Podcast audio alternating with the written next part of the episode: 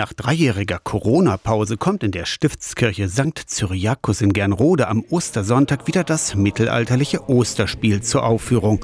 Die Darstellung und Feier der Auferstehung Christi nach einer mittelalterlichen Liturgie.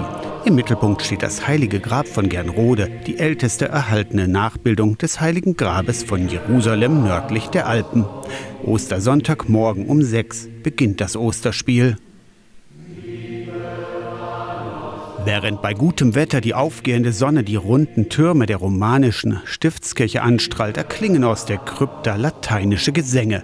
Die 22 Mitwirkenden tragen weiße Gewänder mit roten Stohlen um den Hals. Sanften Schrittes treten sie aus der Krypta heraus, nehmen Aufstellung auf den Stufen des Chores.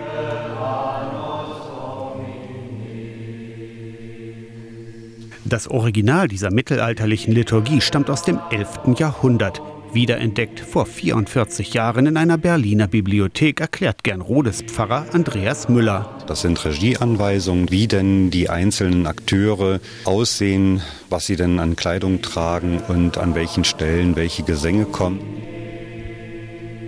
Schließlich wird aus dem heiligen Grab die brennende Osterkerze als Symbol der Auferstehung herausgetragen. Ihr Licht wird weitergegeben an Darstellerinnen und Darsteller und an die Gäste in der erfahrungsgemäß voll besetzten Stiftskirche.